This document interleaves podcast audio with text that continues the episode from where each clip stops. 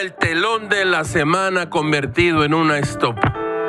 Así caminaba sobre la duela de cedro blanco del amplísimo estudio hasta que encontró la bien llamada mesa de novedades y en lo alto de una pila de libros el ejemplar que Gamés necesitaba en este momento, La vida a ratos de Juan José Millás, una novedad de Alfaguara que aún huele a tinta fresca.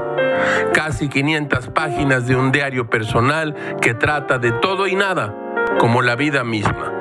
Escuchen ustedes este pequeño fragmento del libro de Juan José Millas. Aquí va, martes. A partir de cierta edad, deberían añadir a nuestro nombre el prefijo des. Así, yo me llamaría Desjuanjo en vez de Juanjo. ¿En qué momento empezar? A eso de los 40, cuando nos hallamos más o menos a la mitad de la vida.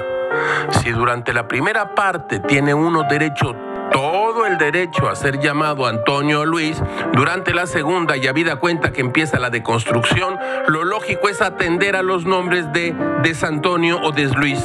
De ese modo, estarían las cosas más claras y no nos sorprenderíamos cuando la muerte golpeara con sus nudillos nuestra puerta. Se me ocurre esto a media tarde mientras preparo en la cocina el gin tonic que marca el fin de la jornada de trabajo.